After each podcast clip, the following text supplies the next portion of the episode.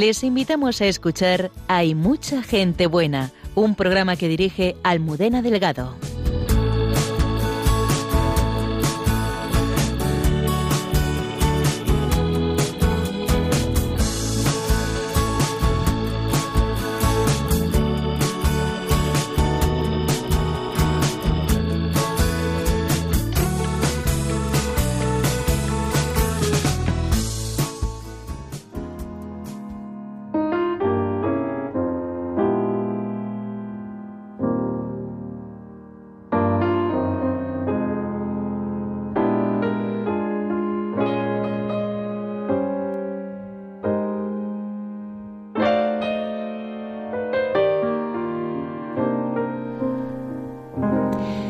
12 y 3 minutos de la madrugada. Bienvenidos al programa de Mucha Gente Buena aquí en Radio María. Buenas noches, Almudena. Buenas noches. Pues en esta noche vamos a escuchar el testimonio de Alonso García de la Puente, que es un psicólogo natural de Mérida. Él trabaja en Madrid, en un lugar pues que especialmente se dedica a los cuidados paliativos y nos va a contar cómo ayudando a bien morir ha encontrado la fe. Buenas noches, Alonso. Buenas noches, Almudena. Buenas noches, don Javier. Muchas gracias por estar aquí. A vosotros por invitarme y, bueno, poder pasar aquí un rato con vosotros. Nos acompañará esta noche también el padre Alberto Rollo, consultor en la Congregación para la Causa de los Santos, con su sección Santos de Andar por Casa, Santa Teresita de Lisieux.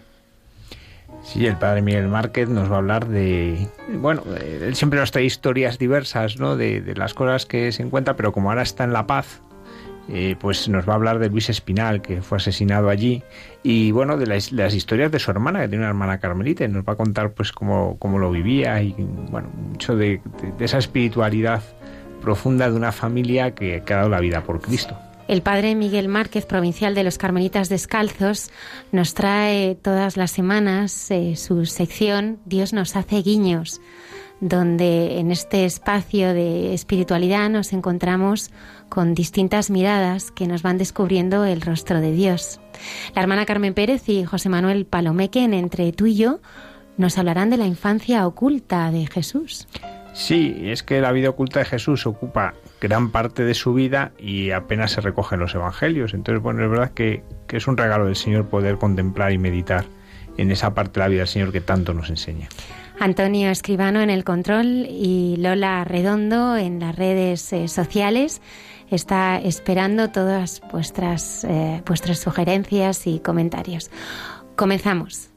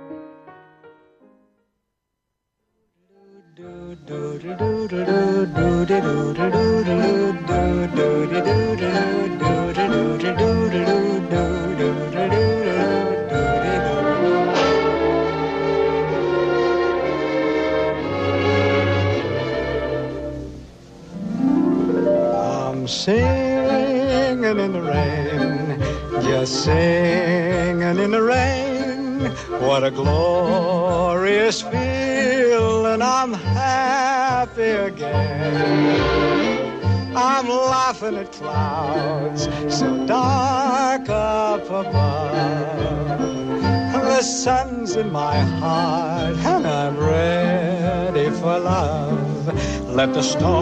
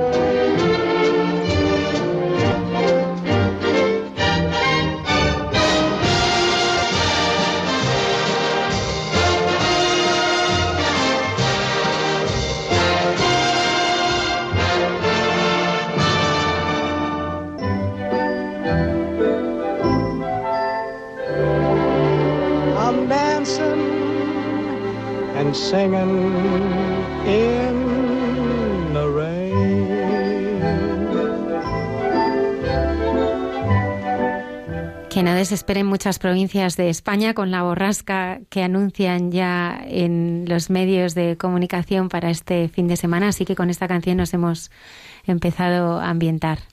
De todos modos, en invierno lo normal es que haga frío.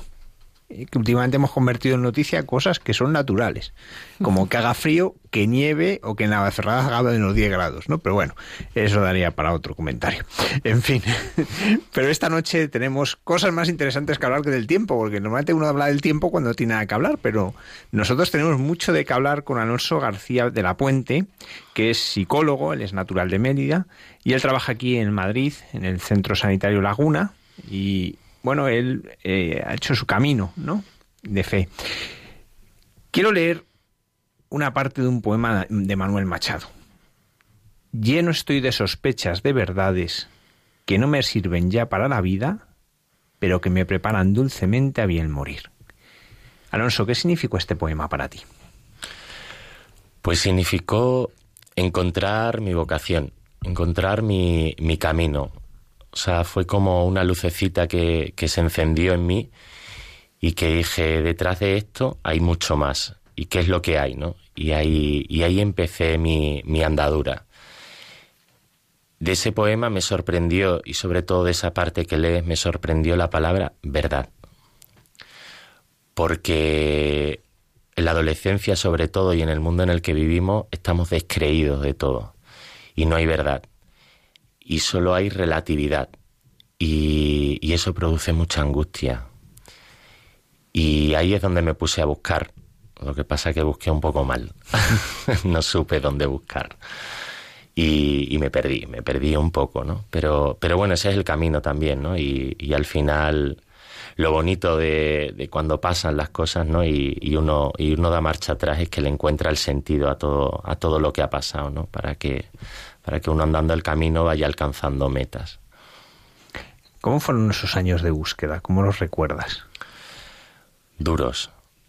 Duros, pero no duros que yo los sintiese en ese momento como duros. Ahora los recuerdo como duros. Eh, pero en ese momento era, era muy feliz. Feliz en la manera en la que yo sé que, en la que yo creía que, que se podía ser feliz. Era feliz con lo que la sociedad me decía que, que, iba a ser feliz, ¿no? Y es que a mí me hablaron de un concepto de libertad que, que no era el real. Me hablaron de la libertad como la capacidad de hacer todo lo que me diese la gana. Y no me enseñaron que la libertad solo se ejerce cuando uno decide entre todas esas cosas y ejerce su libertad de elegir algo y renunciar a todo lo demás.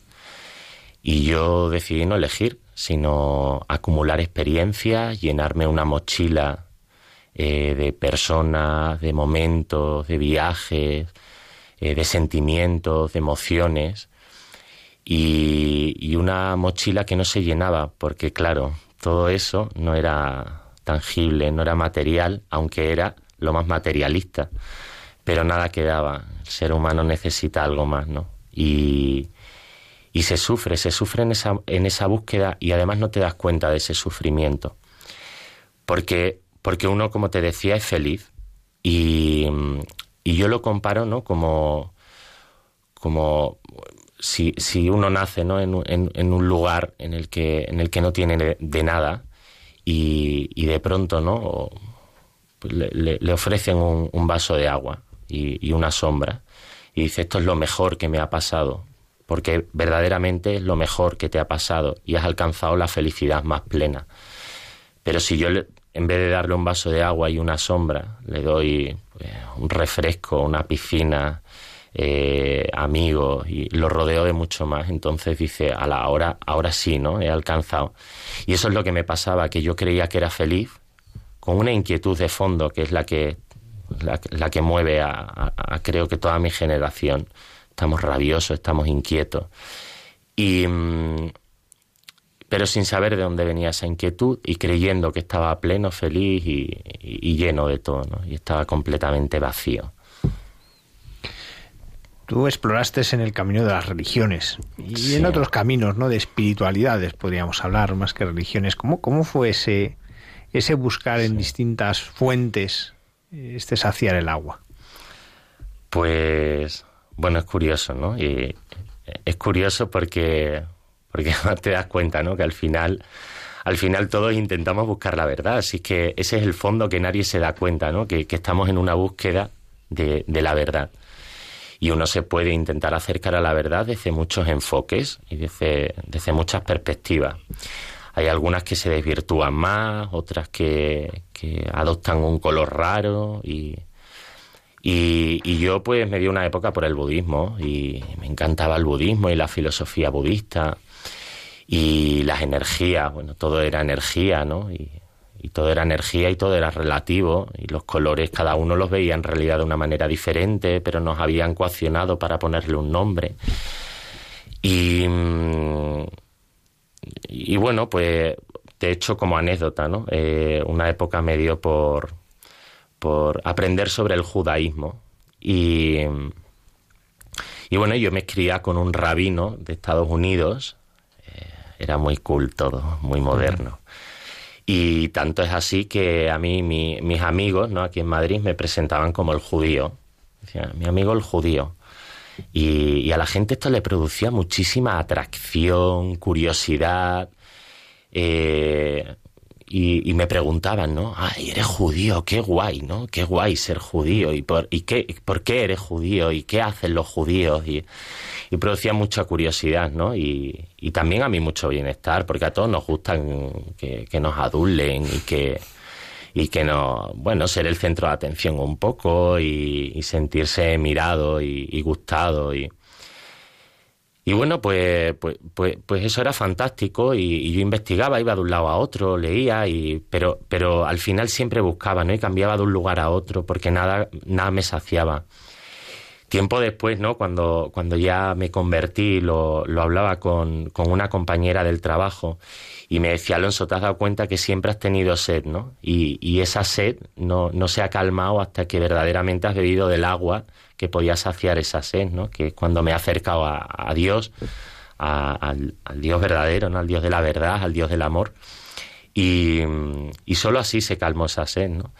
Y, y, también cuando se calmó esa sed empezaron los problemas. O sea, mi vida es cuando empezó a tener problemas y tuve el rechazo de mis amigos y en el piso en el que vivía pues me invitaron a irme. Eh, no solo me invitaron, sino que me ayudaron para que me fuese.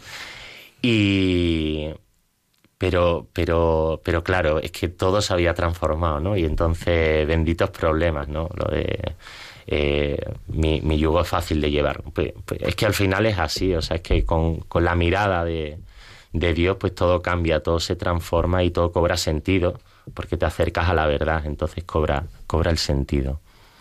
En ese momento de búsqueda, ¿qué sentido tenía para ti el sufrimiento? Tú ya, habías empezado a, interesarte por ese mundo. Ninguno. Ninguno, por eso había que erradicarlo. En un principio quería erradicar el sufrimiento, que es muy animal ese sentimiento y es muy básico, es muy de niño. Sufro, lloro, ¿no? Y como no, no. Y, y claro, no, no, no entendía el sufrimiento, no lo, no, no, no era algo, lo, lo quería eliminar. Y, y, claro, el sufrimiento no se puede eliminar porque es inherente al ser humano. Y es por eso que te digo que es ese camino, ¿no? En el que todo se empieza a unir de una manera que uno no sabe por qué, ¿no? Pero luego se da cuenta con el tiempo de que todo tiene un sentido, ¿no? Y que el Señor te va colocando las cosas para que, para que uno vaya aprendiendo. No solo el sufrimiento lo he visto en los demás, yo en mi vida he sufrido mucho y he tenido mucho sufrimiento a lo largo de mi vida y, soy un afortunado, pero, pero he tenido mucho sufrimiento. Y, y yo me, me convertí y lo comparo precisamente con lo que yo veía en paliativos. Yo veo a mucha gente llegar a mi hospital, que, que llega de una urgencia y se ha pasado tres días en un pasillo, en malas condiciones, con dolores, sin controlar, con una familia que lleva tres días sin dormir, con mucha ansiedad. Y de pronto llegan a mi hospital y encuentran un lugar que no huele a hospital, que las paredes son de madera, que en la habitación hay un corche para pinchar las fotos de tus nietos y los dibujos que te han hecho tus hijos, en el que hay una sonrisa, en el que hay una neverita para guardar las cosas que más te apetecen y que estén fresquitas, en el que hay un sofá para que tu familiar duerma. Y, empiezan a encontrar todo eso y ellos siguen teniendo dolores. ¿eh? Lo que pasa es que ya el dolor no es igual, porque sé que va a venir una enfermera y me va a dar una pastilla que me lo va a quitar. Sé que voy a tener una sonrisa por la mañana, sé que voy a tener un voluntario que me acompaña, sé que no voy a estar solo, sé que voy a tener alguien a quien contarle las preocupaciones. Entonces lo que lo, el dolor sigue estando, lo único que cambia es la esperanza, que, que ahora existe la esperanza. Y eso es lo que pasó en mi vida, ¿no? Que yo antes sufría y ahora sufro. Lo que pasa es que ahora sé que hay esperanza. Y, y cuando hay esperanza hay sentido. Y cuando hay sentido el sufrimiento se lleva pues súper ligeramente y, y, y, se lleva bien, se lleva no sin pesar, ¿eh? pero, pero se lleva, se lleva con alegría. Se puede comparar ¿no? a cuando una madre tiene hijos. Que, que, a quien en su sano juicio se le ocurría tener un hijo, deformarse, pasar dolores, a nadie, ¿no? Pero, pero ese sufrimiento merece tanto la pena, ¿no? Que, que da igual. Y no es que no sufras y no tengas el dolor, ¿no? Pero, pero el sentido es más poderoso que el sufrimiento. ¿Cómo se presentó el Señor en tu vida? Pues él fue abonando terreno de, de una manera pues que yo en ese momento no entendía, ¿no? Yo estaba con mis amigos en Madrid, mi pandilla, eh, y haciendo la vida pues de, de una persona que, bueno, pues que, que está acomodada la sociedad, un, un burgués acomodado y viviendo muy bien y sin...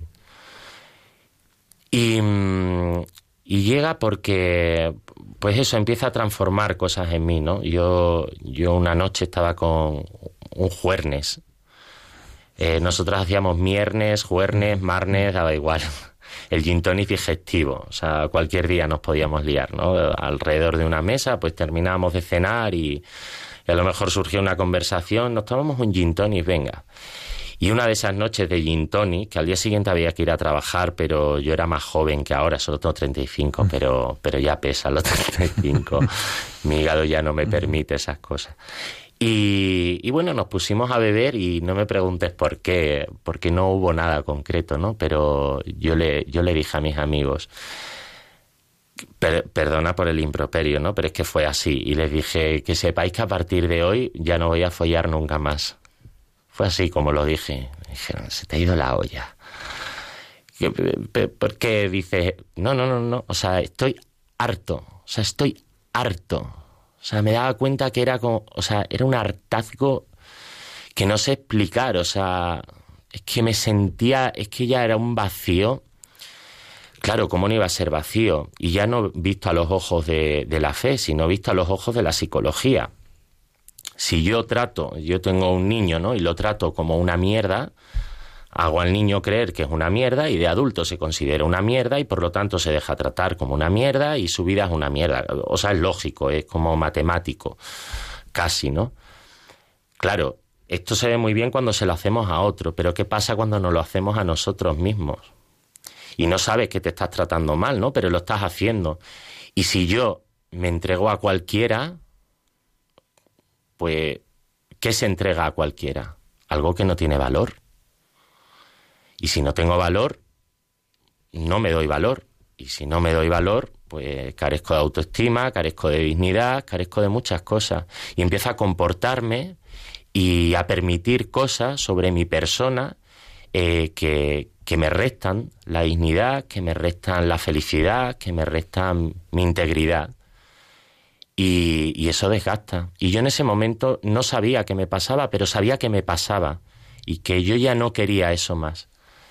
Y bueno, era el Señor, ¿no? Pues que estaba diciendo, oye, que te voy a llamar dentro de muy poquito y, así no puedes ir, macho. O sea, que está lleno de barro hasta la cabeza. Y, y, bueno, pues mis amigos se empeñaron, ¿eh? Salíamos y ellos se empeñaban una y otra noche en presentarme a gente para que yo demonio se afanó, claro, dijo, oye, que, que, a este lo pierdo, ¿sabes? Que a este lo pierdo y este era de los míos, de los fijos, además, o sea, este no se perdía una. Y, pero bueno, el demonio también tiene que saber, ¿no? Que la guerra ya la ha ganado, la ha ganado Dios y no tiene nada que hacer cuando se mete por medio. Y, y así empezó la historia. Y de pronto, pues salía de fiesta y empezaba a sentir muchísima pena por personas iba por la calle, bueno, yo también soy psicólogo, soy muy empático y tal, pero, pero no estaba cómodo en una discoteca y empezaba a sentir como muchísima pena, muchísima pena, muchísima pena. ¿Por qué? No me daban pena, pero sentía mucha pena por ellos. Veía como todo muy vacío, como... no sé, era oscuridad, era vacío. O sea, solo veía vacío. O sea, como todo eso, como una fiesta, una sonrisa, así como una carcajada que casi da miedo. O sea, la noche era como eso, la carcajada que da miedo, carente de felicidad, de alegría, de todo. Y me empezó a no gustar salir y a no estar cómodo y, y, a sentirme inquieto. Pero bueno, pues pasaba, pues son cosas que pasan. ¿no? Y de pronto, pues eh, me llaman, yo acababa de terminar el máster de la Complutense de Psiconcología y Paliativos, y, me llama una compañera y me dicen, oye Alonso, hay una plaza libre en un hospital que, se acaba de quedar libre, echa el currículum. Llamé y, y bueno, me dijeron que ya se había acabado el plazo para entrar al currículum, que ya tenía muchísimo, claro, pues toda mi promoción y las promociones anteriores estaban allí y yo dije, bueno, por favor, os lo pido, tal. Bueno, lo aceptamos, pero no te podemos decir porque hay mucha gente. Y entonces a mí se me ocurrió una estrategia, pues de las que yo tenía cuando era chico, que pues pedir. Y en mi casa, pues, pues se le tiene muchísimo, muchísimo cariño al beato Álvaro del Portillo. De hecho, yo en segundo de bachillerato me da un poco de vergüenza, pero es que fue así, es tan infantil como eso. Yo no se me ha dado muy bien nunca el inglés y entonces pues yo aprobé el examen de inglés, era tipo test. Y yo lo, apro lo aprobé diciendo, don Álvaro del Portillo no me engaña, la C. Saqué un 8. Sí, fue así, ¿eh? Y saqué un 8. Llámalo milagro o casualidad. No, no, no sé, pero, pero la probé así. Entonces yo me acordé de, de, este don Álvaro del Portillo, que siempre ha habido una foto en casa de mi abuela y por mi casa y por... Y dije, esto, París bien se merece una misa, pues este trabajo bien se merecía, ¿no? Y había una iglesia abajo de, de mi casa donde vivía, allí que me fui a una misa después de tropecientos años sin... Miento, ¿eh? Nunca dejé de ir a la misa del gallo, nunca en mi vida. ¿Por qué? Por tradición. Iba con una amiga mía que es atea, eh, atea que, que ella, eh, ella intentaba apostatar y, o sea, atea, atea, eh, ejercicio de ateísmo hace. Y a ella le gustaba mucho el organista. Entonces ella iba a ver el organista y yo iba porque soy un hombre de tradiciones. Entonces nunca dejé de ir a la misa del gallo. Pero ese día fui de verdad para pedir algo. Y, le pedí a don Álvaro del Portillo este, pues que, que ese trabajo tenía que ser mío. Y fue mío el trabajo. fue mío, ¿no? Eh, fue mío, por eso estaba ya allanando el terreno, ¿no? Antes de, antes de esto. Y, y entré en Laguna, pues allí por sus puertas, y siendo ateo convencido ya no fui ni a darle las gracias a don Álvaro, o sea, me daba igual, ya me había dado lo que yo quería. Y, y, bueno, pues entre pacientes, entre conversaciones, entre milagros que para mí todavía no los atisbaba, ¿no? Pero, pero empezaba, ¿no? Como a percibir que aquella gente que rezaba se acercaba a la muerte más tranquila, sufría menos, lloraba menos, tenía menos dolores. O sea, que aquello había un agente transformador allí, ¿no? Lo de la religión. Y, yo empezaba a hablar con una médico de allí del hospital, que ya es creyente, ¿no? Y yo hablaba con ella y me daba muchísima rabia, porque me daba razones que yo no era capaz de discutir. A mí no hay cosa que más me guste que discutir. Muchísimo, muchísimo. Y, y ella me ganaba todas. Tanto es así que yo ya me iba a casa, me preparaba temas y luego hacía como que surgía el tema al día siguiente en el hospital. Y temas, pues todos, ¿eh? La adopción, eh, los matrimonios homosexuales, o sea, cualquier tema, ¿no? Y yo me los preparaba concienzudamente en casa para... Y ella siempre me daba, siempre llegaba al final con, a, un callejón donde yo no podía salir. Yo no estaba de acuerdo con aquello, pero no podía darle razones.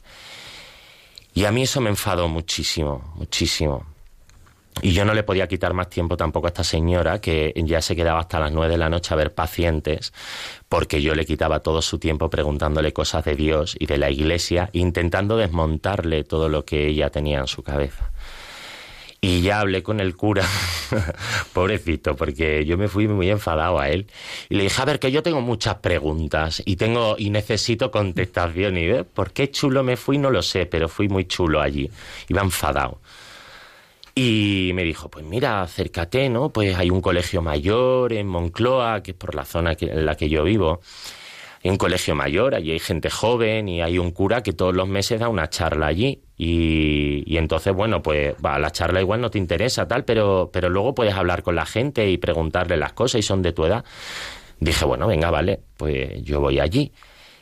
Y, allí pues era el martes del siguiente mes, yo me fui al Colegio Mayor Moncloa, llegué, yo soy súper puntual, muy puntual, obsesivo con la puntualidad, y llegué 20 minutos antes, como era la primera vez que iba, pues me fui con tiempo. Llegué y pregunté de unas charlas que da un sacerdote y me miraron así como extraño diciendo, ¿este qué dice? sí, sí, mira, allí al final ahí está el oratorio. Entré en el oratorio, estaba completamente a oscuras, el sagrario iluminado y no había nadie. Entonces yo me, bueno, yo formación, he ido a colegio de monjas, yo he hecho la comunión, me he confirmado, eh, todo. Y, y, o sea, tenía, tenía esa formación, ¿no? Y, y entonces yo me puse de rodillas y le dije, mira, yo no creo en ti. si no crees, ¿para qué le hablas, no? Pero yo le estaba hablando, ¿no? Y le dije, mira, yo no creo en ti.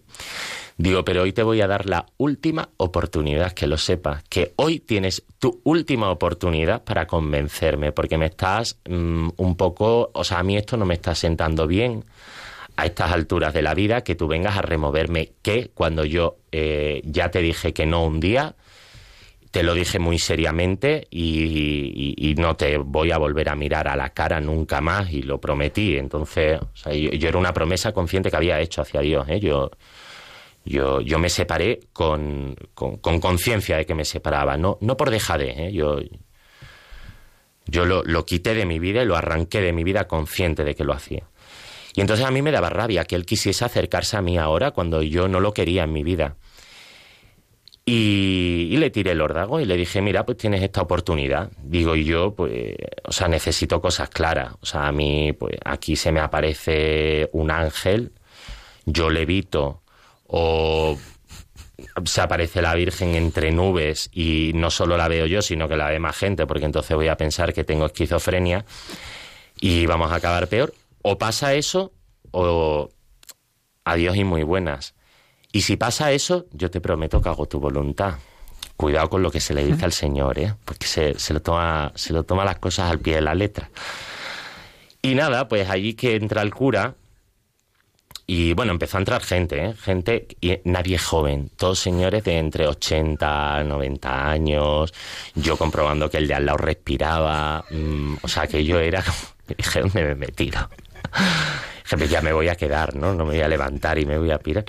Y se ponen todos allí y tal, entra un sacerdote con su sotana, se sienta allí eh, con un foquito así chiquitito y abre el sagrario, le pide permiso a, a una copa que había allí, donde dentro había trocitos de pan, le pide permiso para hablar. Y luego el, pedazo de loco no solo le pide permiso, sino que es que le habla y le mira mientras le está hablando. Y había un montón de temas para hablar, porque ese señor no sabía que iba a ir yo, ¿eh? no, tenía conciencia, y había gente que iba y ya, está, yo estaba allí al final a oscuras además, no, no se veía. Y podía haber hablado de muchísimas cosas, pero eh, yo le había tirado un órdago al señor, ¿no? Y, y él, y él dijo, pues vale, ¿tú quieres que te hable claro? Y habló del hijo pródigo. Y no habló el cura, ¿eh? Me habló la copa esa que había allí. Y me miraba a los ojos y me decía que me amaba, que me ponía el manto, que me ponía el anillo, que me ponía la sandalia, que me amaba, que me amaba. Buah, o sea, pues eso no, no, se explica, ¿no? Eso hay que ponerse delante del sagrario, ¿no? Y, y abrirte para dejarte amar. Y me amó. Y yo sentí y yo sentí la mierda que llevaba. O sea, es como presentarte a una entrevista de trabajo después de haber jugado un partido de fútbol en el barro. Y sentí vergüenza. Pero la sentía yo, la vergüenza porque él me decía, vergüenza que no, que yo te pongo el manto, que soy yo el que te pongo el anillo, que vergüenza no. Alonso que estaba llamándote cada día, o sea, sentí como, como llevaba años llamándome cada día, cada, o sea, buah, qué horror, qué horror lo que sintió el Señor, o sea, qué horror, qué deseo de mí tenía. Y yo, claro, ¿qué estaba haciendo? Y me tuve que salir de allí y me puse a fumar, yo soy fumador, y me puse a fumar un cigarro tras otro. Pude calmarme y dije, tengo que volver, o sea, no sé qué está pasando, no sé qué ha pasado, pero pero pero sí tengo que volver. Y cuando llego, eh, pues el cura está, va, va, a empezar a dar la segunda parte de la charla. También había tema. Y dice, bueno, llevamos semanas trabajando las peticiones del Padre Nuestro y esta semana vamos a trabajar la de hágase tu voluntad.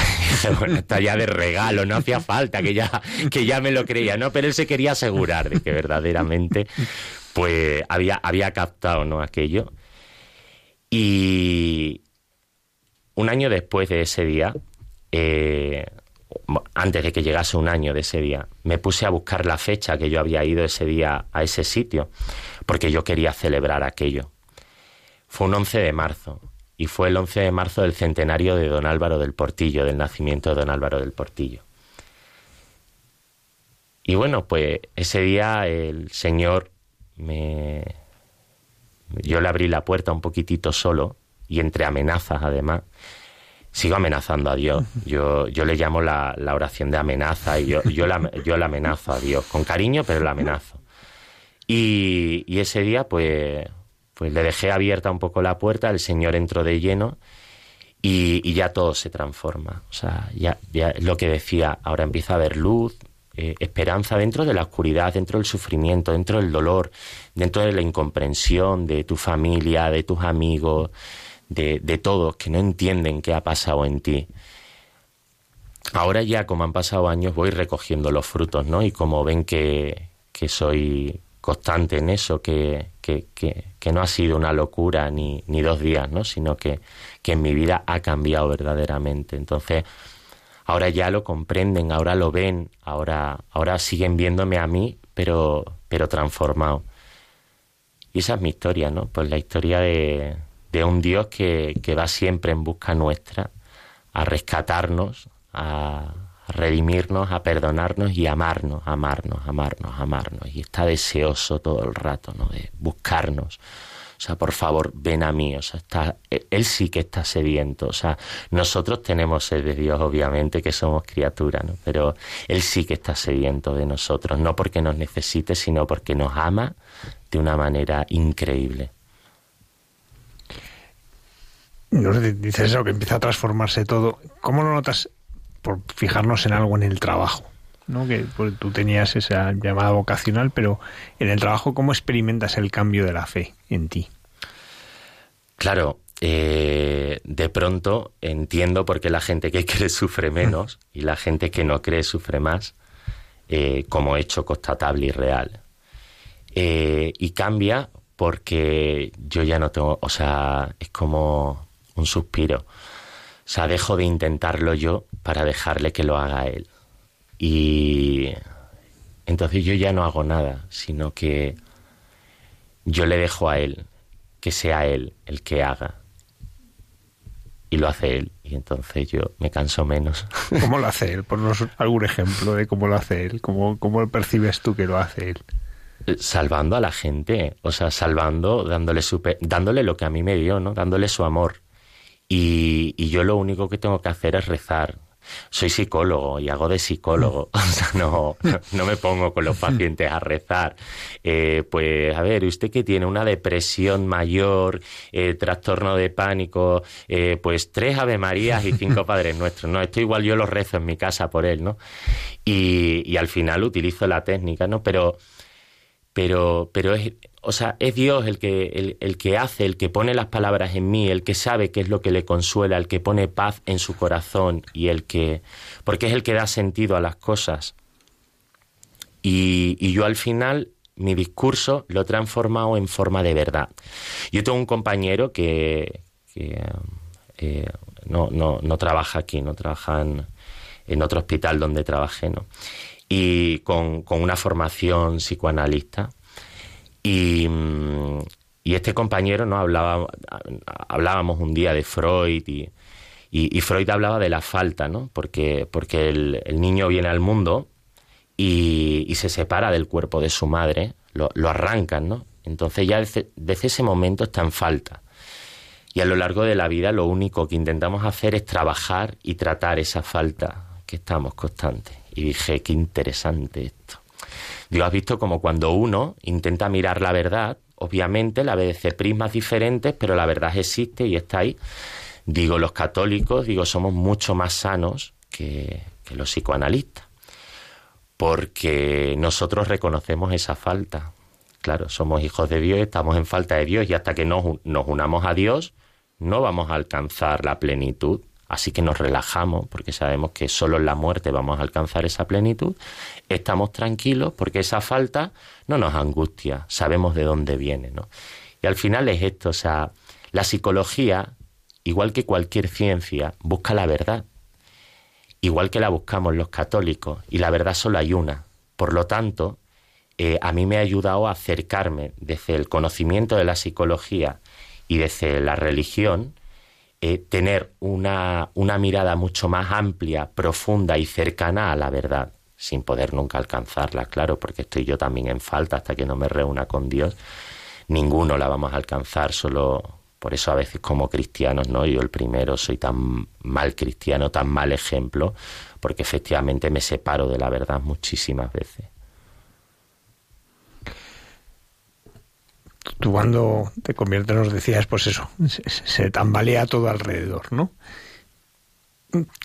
¿Cómo luego te has podido ir acercando y ir hablándoles de Dios a personas pues que su, primer momento era de rechazo?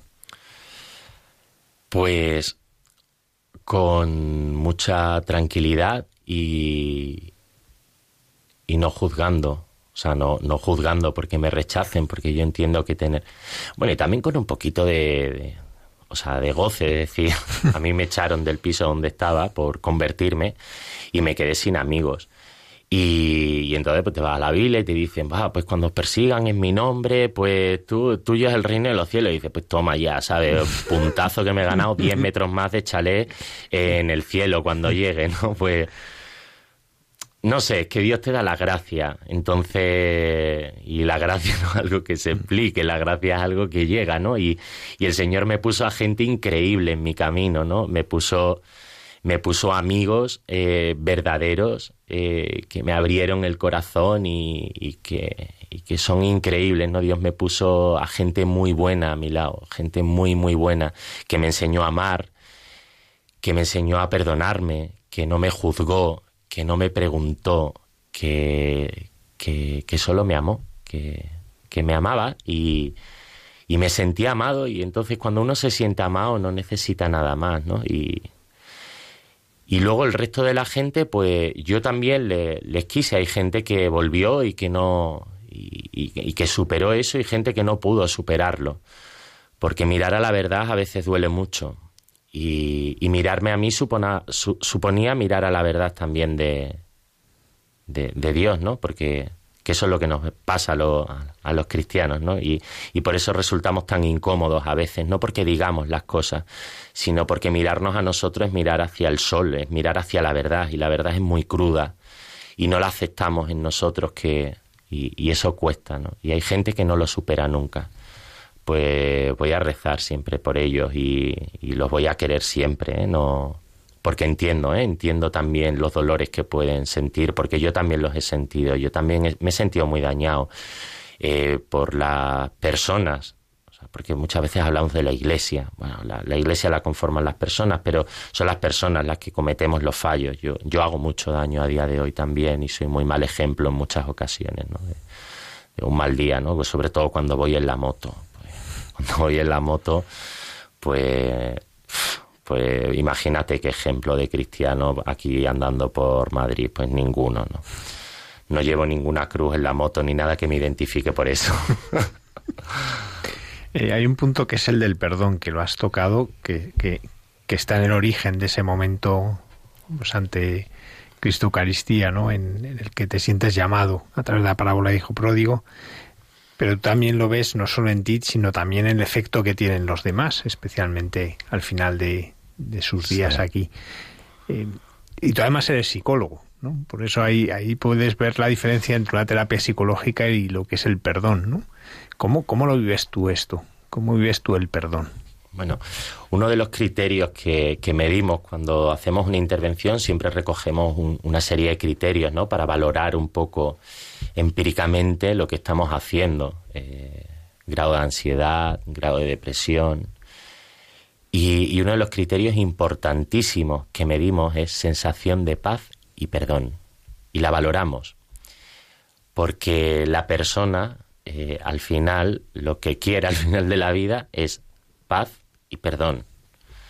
Todos necesitamos que nos perdonen y perdonar no hay nadie que, se quiera ir de este mundo guardando nada. O sea, tenemos una necesidad de, ser perdonados, de que al final se traduce en ser amados, y de perdonar, que se transforma en la necesidad de amar, que ese es el principio y el fin.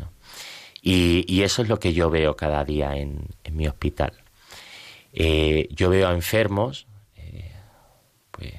veo tantas familias solas, ¿no? Que, estamos destrozando, ¿no? Lo que, lo que es natural. O sea, estamos poniendo a, a los búhos a, volar por el día y, y el búho vuela por la noche. Y el caballo no vive solo, el caballo vive en manada y necesita la manada. Y el hombre vive en sociedad y el hombre, sobre todo, eh, viene porque, porque Dios lo amó primero. Y venimos del amor y lo último que queda, otra vez vamos a la aproximación de la verdad, ahí te das cuenta de que, de que es por eso, ¿no? Porque lo último que se va de la vida de un hombre es el amor también. Y yo veo, como decía, eh, familias muy chiquititas, a lo mejor pues, un señor y una señora de 90 años, y esa señora, ¿no? Que se levanta por la mañana, que coge un metro con el frío que está haciendo, con las lluvias que ahora vienen, cojo un autobús, se anda, se, cruza el parque, ¿no? Antes de entrar en la laguna del, antiguo cerro de la Mica, parque que a veces es peligroso cuando no, eh, cuando, cuando no ha amanecido todavía. Y hace ese camino cada día, no porque le esté esperando un mueble en una cama, sino porque le está esperando su marido, que su marido ya no habla, su marido ya no se parece a su marido porque ya no tiene pelo, porque los corticoides le han hinchado la cara, eh, porque el tumor le ha, le, ha deformado, porque ya no siente la mitad del cuerpo, porque, porque es lo más parecido a un mueble, efectivamente. Pero su marido tiene una cosa, y es que está, uno está vivo, y dos, que sin hablar, sin interactuar y sin nada, tiene la capacidad de recibir amor en forma de cuidado, de caricia, de mirada, de compañía, de presencia, de dignidad.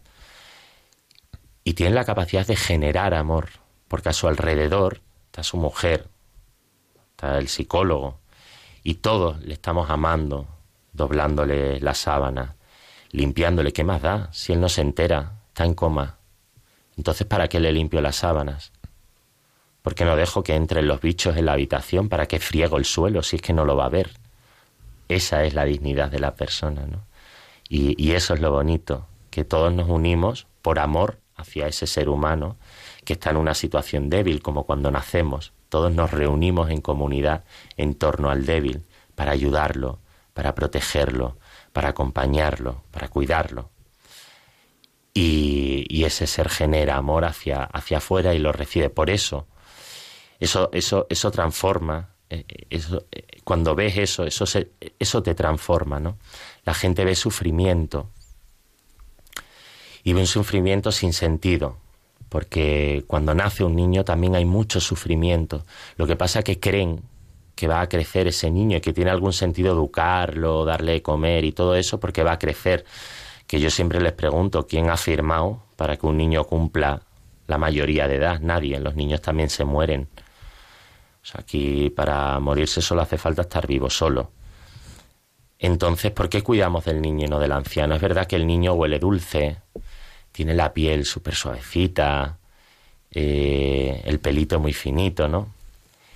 Y, y una persona mayor no huele bien. Y la piel resulta rugosa. Y, y, todo eso desagrada, porque además como nos lo han alejado no estamos acostumbrados y a todo lo que no estamos acostumbrados nos desagrada. Vivimos una sociedad de la belleza y de, del marketing ¿no? y de todo eso. Y, y cuando uno empieza a trabajar ahí, empieza a ver eso cada día, se va acostumbrando y pierde ese rechazo y ves la belleza. Y yo he visto a bebés en personas de 100 años que se quedan ya acurrucaditas como bebés, con una mirada que miran así, hacia alrededor, sin saber que están mirando, que parece que están conociendo el mundo por primera vez, con la piel arrugada, pero también muy fina, como la de los bebés, con pañales como los bebés, y te puedes acercar a ellos con la misma ternura con la que te acercas a un bebé, y los puedes cuidar de la misma manera que cuidas a un bebé. Y ahí contemplas ¿no? la, la esencia, lo principal, lo, o sea, lo importante. Y, y eso no te deja indiferente. O sea, eso te hace conocer, conocer al ser humano y conocer lo que es y, y, lo que no es. Y no es casa, no es lugar. Tú me has presentado, ¿no? Como psicólogo de Mérida. Al final eso es lo que me define, ¿no? Ser o, en esos términos nos nombramos, ¿no? Y yo voy vestido de una determinada manera y si uno me ve, sabría a qué eh, grupo social pertenezco, si digo dónde vivo, eh, el coche que llevo, o en este caso la moto que llevo, ¿no? La gente me definiría.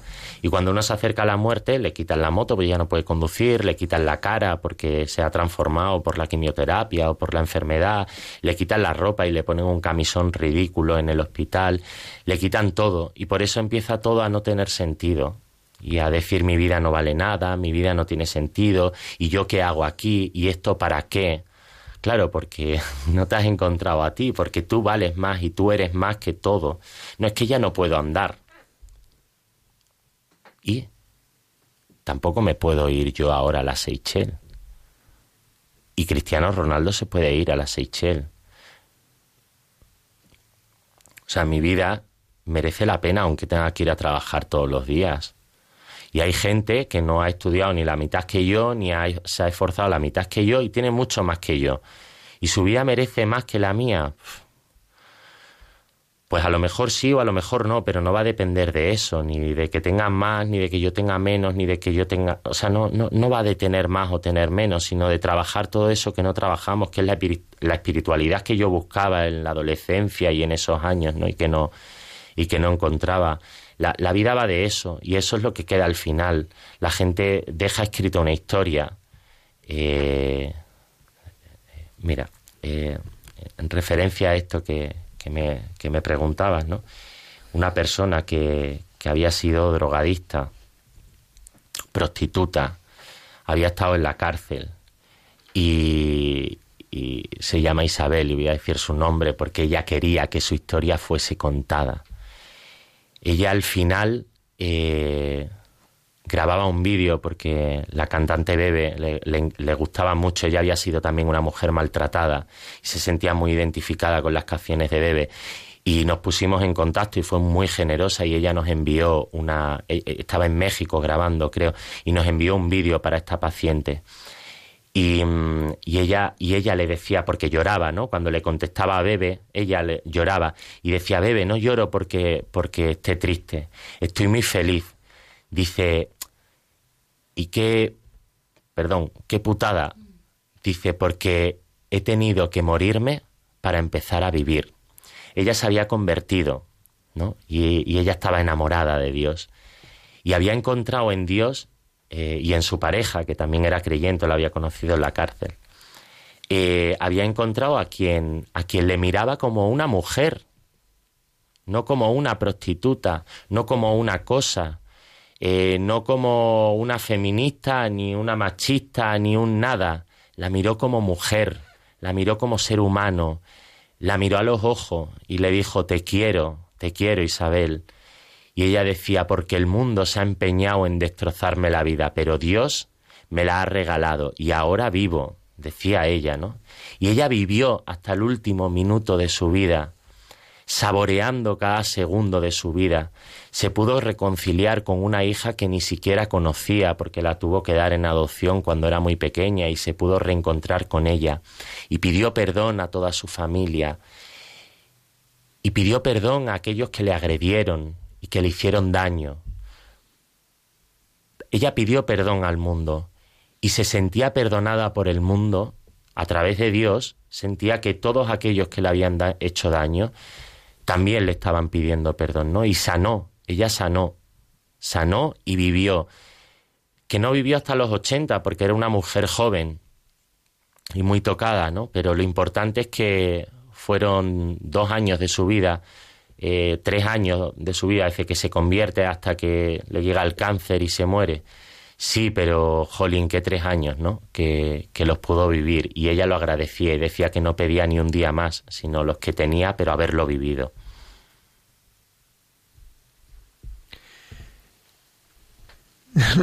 Son cosas que dejan sin palabras. Claro, tú al final es un encuentro constante con el paso de Dios en la vida de las personas, ¿no? Eh, ¿Hay así momentos que te han tocado especialmente, situaciones que te han llegado especialmente al corazón, personas, pues por la razón que sea, ¿no? Pues porque a veces no es porque sea el caso más dramático o porque sea lo más espectacular, a veces simplemente pues se ha creado una relación que a ti te ha, tocado especialmente. Veo que el de Isabel, por supuesto, ¿no? Pero... Sí, Isabel fue una. Hay uno que, que a mí me gusta mucho contarlo, ¿no? Porque fue un milagro como muy descarado y, y una historia con, con su gracia, ¿no? y fue un paciente que, que llegó a mi hospital y, y, llegó en situación de últimas horas que nosotros definimos y eso es con signos de la premuerte, ¿no? La nariz afila, eh, se producen livideces en las extremidades por la falta de riego, de riego sanguíneo, eh, hay apneas en la respiración, eh, anuria, no, no, no hacía pipí, hacía varias horas porque el riñón empieza a fallar y este señor tenía un cáncer de, de hígado con metástasis en, en, el esófago, en el páncreas, en el estómago y en los huesos. Eh, o sea, estaba ya tremendo. Y este señor ingresa una, una tarde en mi hospital y, llega así, en esta situación. Entonces lo meten en la habitación y yo voy a recibir a la familia, pues que llega con, bueno, pues llega mal, ¿no? Llega ansiosa, llorosa, no sabiendo muy bien a qué se enfrentan. Y, mm, y bueno, con el paciente no podía hablar, así que cojo a, su mujer, me la llevo y me siento con ella. Eh, era una abuelita eh, súper tierna, gordita, bajita, con unos ojitos redondos, preciosos y con mucha tristeza en su mirada y, muy desvalida, se le veía desvalida con sus bolsas, con cuatro o cinco bolsas, ¿no? De saber cuántos hospitales había estado la mujer. Y, se sienta y empezamos a hablar, bueno, de dónde viene usted, del domicilio, de hospital, cuénteme la enfermedad de su marido. Y ella me empieza a contar, como le había contado a muchos médicos. Pero de pronto se abrió y me empezó a contar algo más, y era su vida, su vida de maltrato, de un marido alcohólico que la ha maltratado a ella y a sus hijos durante toda la vida y que ella sigue cuidando de él a pesar de eso. Y, mm, y una historia muy dura, muy dura, muy, muy dura, ¿no? Y uno empatiza además y ve a una señora desvalida y desprotegida. Y, yo soy sincero y lo voy a decir, y pensaba en, en mi cabeza, ¿no? Digo, bueno, pues este señor eh, que tenga lo que se merece, que es morir mal, la verdad. Porque empatizaba con aquella señora. Ya he dicho que soy muy mal cristiano. y, pero bueno, uno no puede evitar sentir a, veces, ¿no? Que sentir ante, esa, ante esas cosas como ese rechazo, ¿no? Y, no, y me decías antes, ¿qué te ha cambiado en tu profesión? Pues precisamente para poder entrar en esa habitación porque era cristiano. También tenía que ser profesional y psicólogo ¿eh? y entrar al margen, pero ahí tiré de cristianismo y dije, Alonso es hijo de Dios. Pero me costaba mucho hablar con un señor que, que había estado pegando toda su vida a su mujer y a sus hijos. El caso es que, bueno, yo le dije a la señora después de este historión, le dije, mira, su marido está muy malito, quiere que llame al sacerdote. Eh, y, y, ella me dijo, no, no, no, mira, es que lo intentaron en el hospital de donde venimos Dice, y es que le llamó de todo al sacerdote. Ella en su historia me contó, ¿no? Que su marido era hijo de la guerra y sin padres, eh, no, muy pobre, y, y que a él lo tuvieron que bautizar para casarse con ella. Y las misas de su vida habían sido el bautizo y su boda y ya está, eso, eso había sido su vida. Y que ella tenía que ir a escondidas a misa porque le caían unas palizas que alucina, como le pillase yendo a misa a ella. Entonces, que no, que mejor que no. Y le dije, pues mira, mm, está inconsciente, ¿no? ¿no? No se va a despertar. Entonces, pues no va a pasar nada. Y ella ya era creyente, me lo había contado, ¿no? Entonces yo le facilitaba lo que yo creo que a ella le podía ayudar en ese momento a lo mejor. Y llamamos al sacerdote, vino, le dio la unción. El hombre efectivamente estaba, como ya decía, en situación de últimas horas. Y yo me fui para casa y hablaba con, con, un, con mi compañero de piso y le, le decía, hay, hay en mi hospital un señor que ha sido un sinvergüenza. Digo, pero yo esto no lo entiendo muy bien. Digo, ha venido el cura, le ha dado la unción y ¿qué pasa? ¿Que ya se va al cielo? Digo, dice, no, no, se va al infierno, Alonso. Bueno, tú fíjate qué conversaciones aquí nosotros decidiendo en casa quién se va al cielo, quién se va al infierno, estas cosas, ¿no? Y dice, no, no, Alonso se va al infierno. Digo, no, pero si la unción te perdona, dice, ya, pero tú tienes que estar consciente de esto y pedir perdón para que él se... Digo, entonces, ¿para qué se la ha dado? Bueno, porque el Señor... No estoy entendiendo esto. Dice, mira, pues vamos a hacer una cosa. Digo, vamos a rezar por un rosario por este hombre. Digo, porque... Digo, vamos, las tiene. Digo, me ha contado la vida de la mujer y este va para abajo seguro. Y rezamos un rosario. Y eh, justo a mí ese fin de semana me tocaba guardia. Y llego al hospital y este señor se ha despertado de su situación comatosa, eh, de RAS menos 5 que se dice, ¿no? Eh, y está en la habitación, entonces, pues yo tengo que hablar con él, es un paciente. Como decía, mm, me costaba, me costaba porque tenía que tratar con dignidad a una persona que para mi parecer no la tenía. Pero a mí me habían perdonado. Entonces, quién iba a ser yo para juzgarlo a él, ¿no? Y allí que me fui a la habitación y buenas tardes, buenas tardes, él estaba muy malito, ¿eh? O sea, pero podía hablar. Entonces él, eh, yo le empiezo a preguntar, bueno, cuénteme tal, y él había, me cuenta una vida muy normal, estupenda, ningún problema. Eh, yo intentaba, pero no, su vida había sido perfecta, su familia perfecta, y no, no te pesa nada, no. Nosotros investigamos si hay cosas pendientes o que podamos ayudarte o que. No, nada, tal, tal.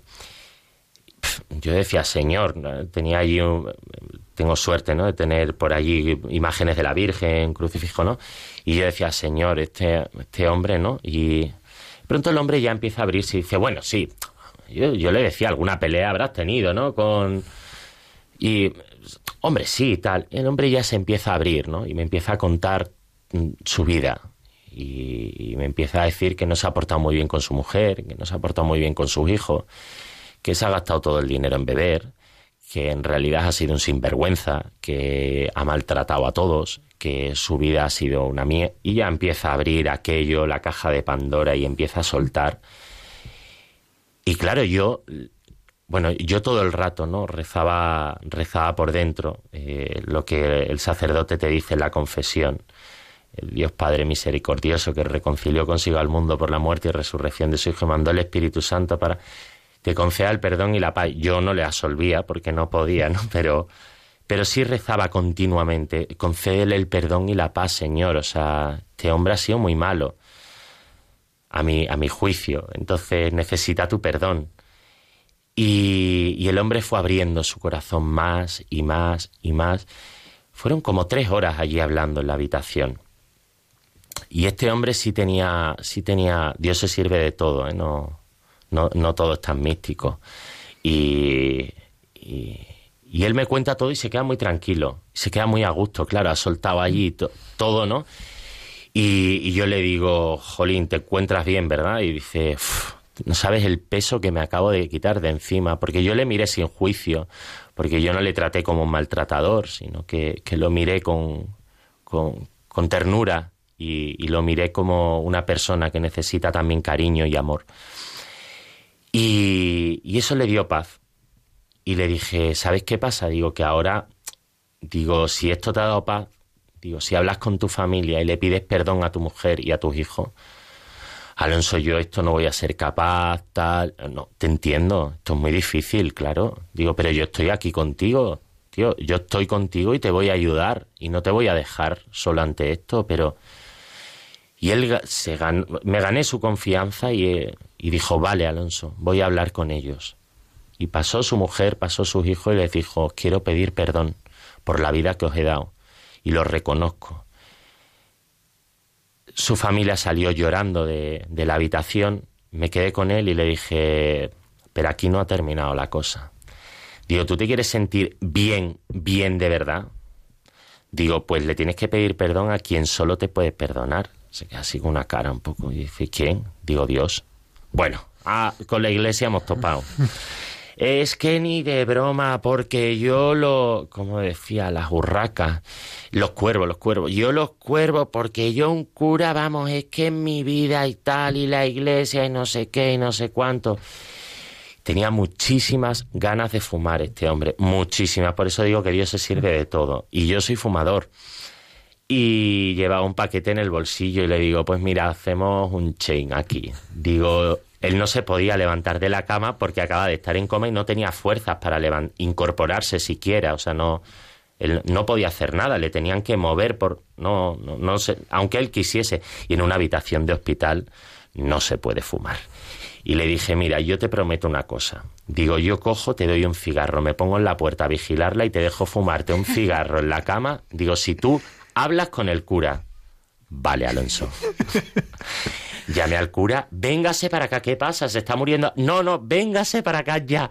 Pero pasa algo, digo, sí, véngase. Ah, viene a la puerta de la habitación, digo, mira, este señor, le conté por encima, digo, solo ha ido a una misa en su vida, digo, ha tenido una vida que a ver si él te la cuenta, ¿no? Pero ha cedido a hablar con un cura por primera vez en su vida, así que entre. Entró en la habitación y estuvieron bastante tiempo hablando. Eh, salió el sacerdote y dice, bueno, yo no te puedo decir, Alonso, de lo que hemos hablado. Dice, pero estate contento. Luego me lo contó él y me dijo, me he confesado, me ha hecho con aceite en las manos, en la frente, ¿no? El hombre se había confesado y le habían dado la unción. Como anécdota, una semana después lo voy a ver y eran las doce y cuarto y, y lo despierto. Dice, ¿qué hora es? Digo, las doce y cuarto. Ya estamos, ya estamos, que no me han despertado para ir a misa. Y digo, ¿cómo? Pues que les he dicho que por favor, que aunque esté dormido, me despierten para ir a misa.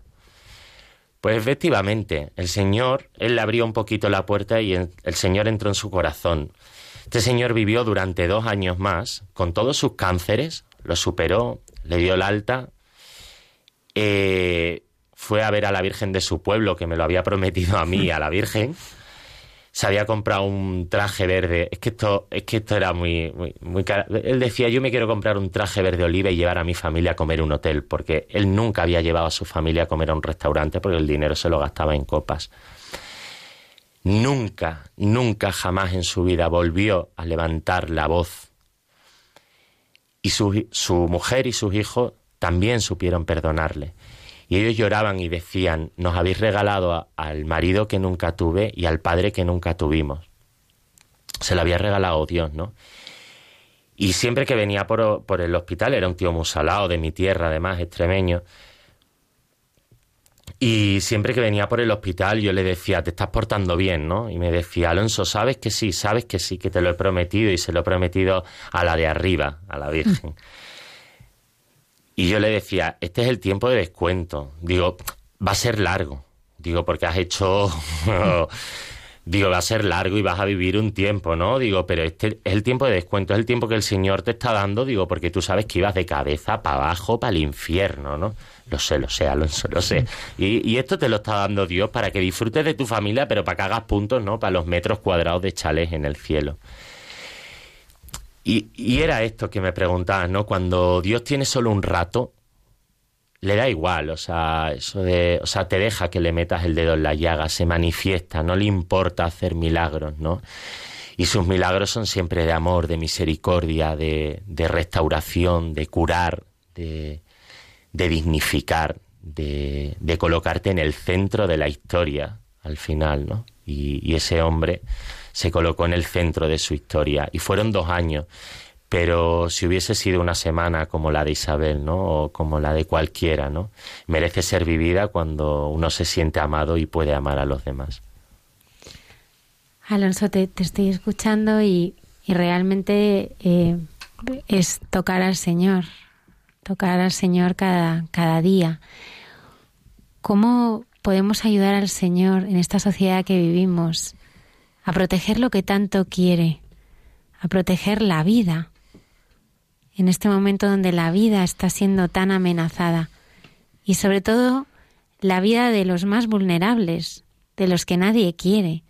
Ahora estás hablando de este hospital y bueno, pues quizá hay muchísima gente que nunca podría estar en un lugar así, ¿no? Donde tienes que enfrentarte con, con dolor, con sufrimiento, con contradicciones, con esa falta de esperanza, con ese muro donde no sabemos qué va a haber más allá. ¿Qué les dirías a, bueno, pues a, a muchas personas que quizá nos están oyendo sobre, sobre esta experiencia tuya de proteger la vida humana? El Señor no da a nadie nunca por perdido. No. Nosotros tenemos como lema, eh, hay que vivir hasta el último aliento. Y hasta el último aliento merece la pena vivirlo. Esto si, si quieres no va de, de la vida le pertenece a Dios y por eso yo no puedo elegir. No, si es que Dios no, Dios no quiere quedarse con tu vida, Dios te regala la vida. Y no se trata de entrar en debates moralistas, moralistas ni, ni nada de eso, ¿no? Se, se trata de, jolín, de lo más humano, ¿no? Yo, yo en Mérida me he criado en una comunidad de vecinos eh, que está llena de, de golondrinas. Está lleno de nidos de golondrinas. Y no yo, sino que todos los niños que hemos estado allí nos hemos pasado de chicos la vida cogiendo pollitos que se caían del nido y cuidándolos en casa y luego soltándolos cuando crecían. Y a mí mi madre no me decía que cogiese el pollito. O sea, es que es muy humano, ¿no? Eh, eso de ver al, al, que lo necesita y ayudarlo, ¿no? Esa necesidad de ayudarlo. Incluso algo que está tan lejano a mí como es una golondrina, que ni se parece a mí, ni comparto nada con la golondrina. Pero en, en mi niño, en el niño se mueve algo, ¿no? Y la necesidad de ayudarlo y de cuidarlo y de mejorar esa situación. Hay un libro también muy bueno que a mí, a mí me gustó mucho cuando lo leí hace un montón de años, El médico, de Noah Gordon.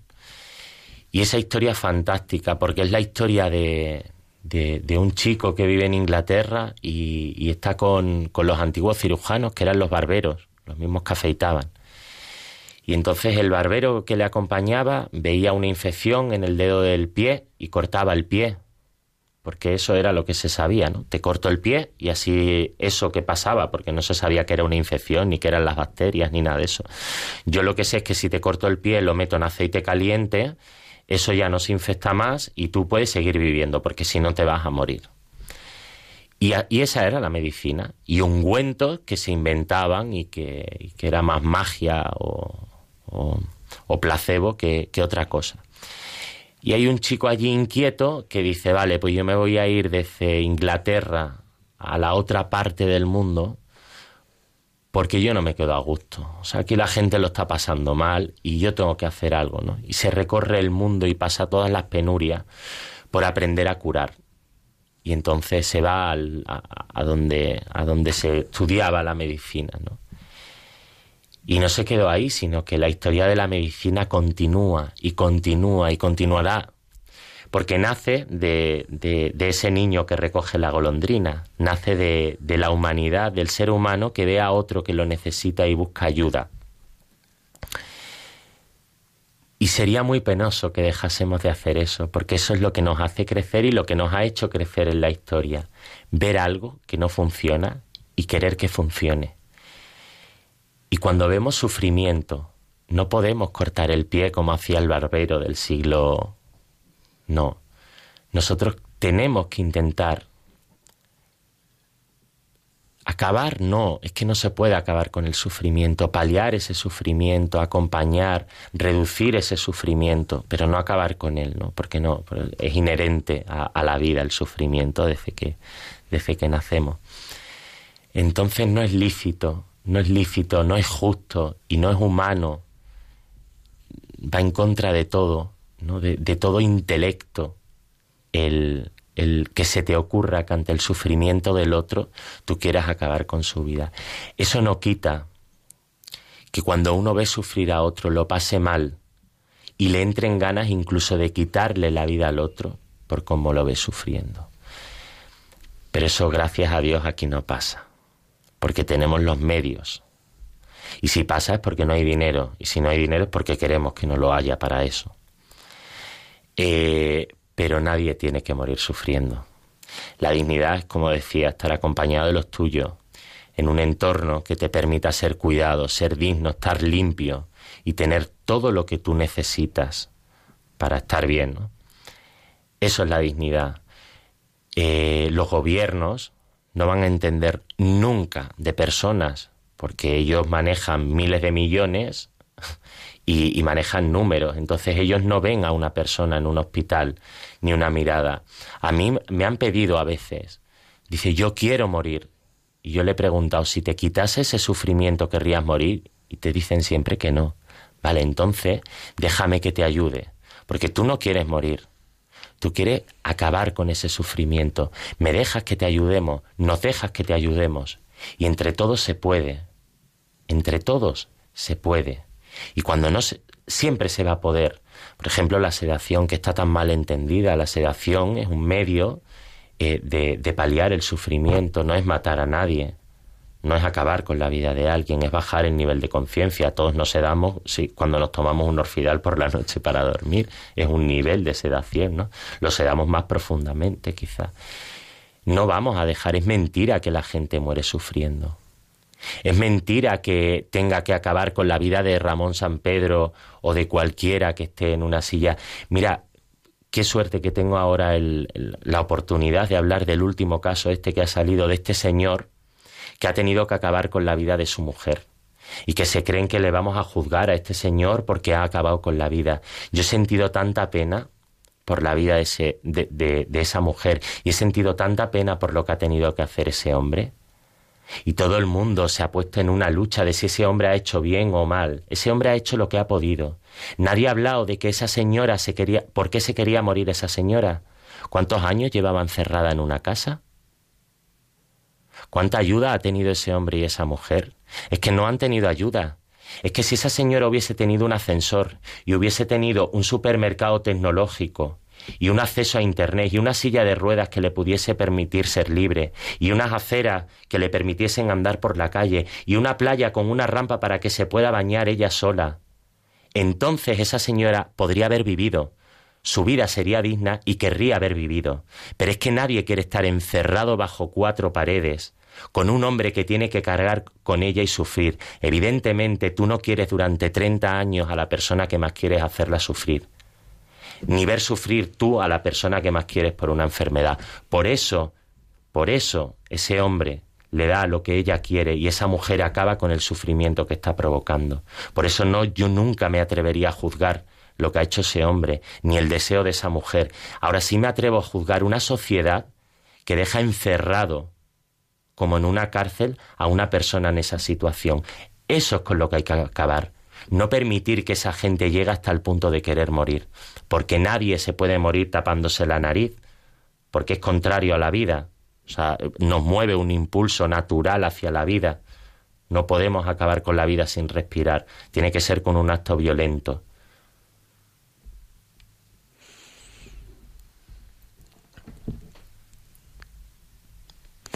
Alonso, sí que me gustaría terminar esta entrevista eh, pidiéndote que nos hables de lo que más quieres, que es del Señor, de cómo Él eh, te ha ido cambiando el corazón a través de todos estos años. Sobre todo veo que te ha cambiado la mirada, de cómo ya miras a todos los que te rodean como, como Él lo hace.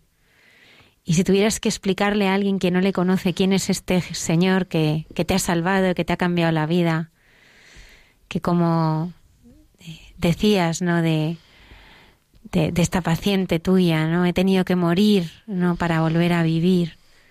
¿Quién es Él? ¿Quién es Él? Él, o sea, tengo aquí a mi novia al lado y decir que es mi enamorado, pero ella ya lo sabe, que porque ella también lo ama, ¿eh? entonces no, no se siente celosa. Pero, pero por supuesto es la, lo que más amo por encima de todo, de absolutamente todo. Y lo genial es que a quien más ama Dios de este planeta Tierra es a mí. Y por eso, si hay alguien, ¿no? Ahí al otro lado que nos está escuchando, te lo prometo que, que ábrele, ábrele un poquito, déjale, ¿no? Porque, porque en cuanto le deja y como te sientas amada por Dios, como le dejes entrar, vas a flipar. O sea, porque sentirse amado por el que ha creado todo y ser su favorito es la leche. Y verdaderamente yo soy su favorito, igual que lo eres tú, ¿no? El que tiene amor para todos para ser su favorito. Alonso, muchísimas gracias por habernos acompañado esta noche y esperemos que vuelvas y que sigas compartiendo pues tu experiencia de Dios y, hay que darle gracias a Dios eh, por tu vida y por toda la labor que, que estás haciendo con, tantas personas. Como tú dices, eh, el Señor ya lo está haciendo todo a través tuyo. Gracias a vosotros por darme la oportunidad. Ojalá que me invitéis más veces, que estaré encantado de venir. Y bueno, pues que yo voy a seguir dando lo que él me dio a mí y que la gente que, que lo necesite, que, que yo estoy aquí en Madrid y que me pueden contactar, que pueden buscarme y que y que yo les pueda hablar de Dios, pero que, que busquen a Dios y que busquen el sagrario como ya aquel día, ¿no? que ahí es donde está la verdad, viviendo, viva, palpitando. Muchas gracias. Muchas gracias.